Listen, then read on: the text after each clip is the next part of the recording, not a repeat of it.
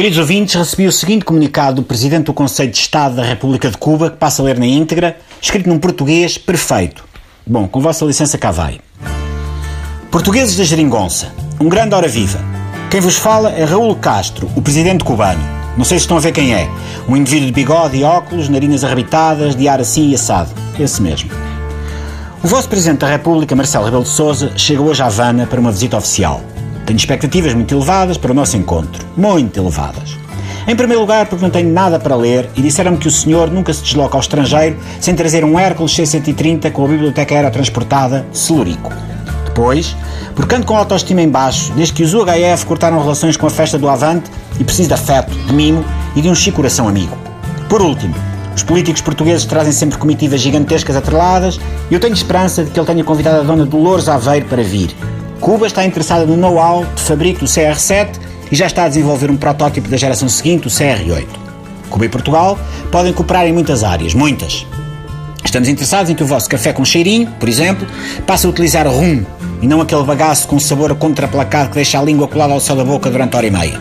No turismo, propomos uma parceria ao nível dos tuk-tuk para aumentar a oferta de transportes intercontinentais e trazer turistas de Hermesinde e da Brandoa para Varadero.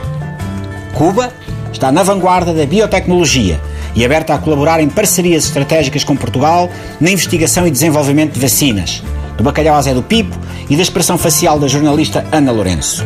Podemos enviar para Portugal minério, discos que não se venderam dos Buena Vista Social Club e banana.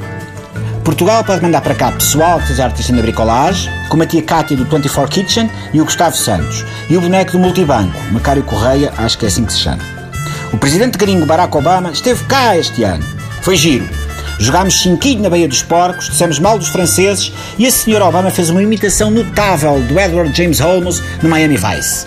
Logo a seguir vieram cá os Rolling Stones. Dizem que o meu irmão está velhote, mas o Fidel ao pé do Kit Richard parece o pequeno Saúl.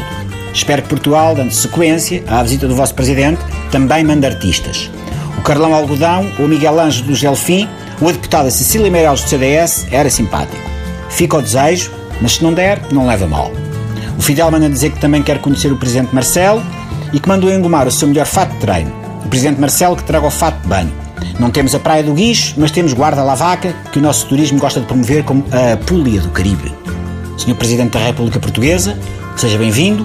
Espero um dia poder retribuir o seu gesto e visitar o Canhão da Nazaré. Dizem que é bonito e que atemoriza. Viva Cuba, viva Portugal, viva o afeto e o miminho. Assina Raul Modesto Castro Ruz. voy para Matané, llego a Puerto,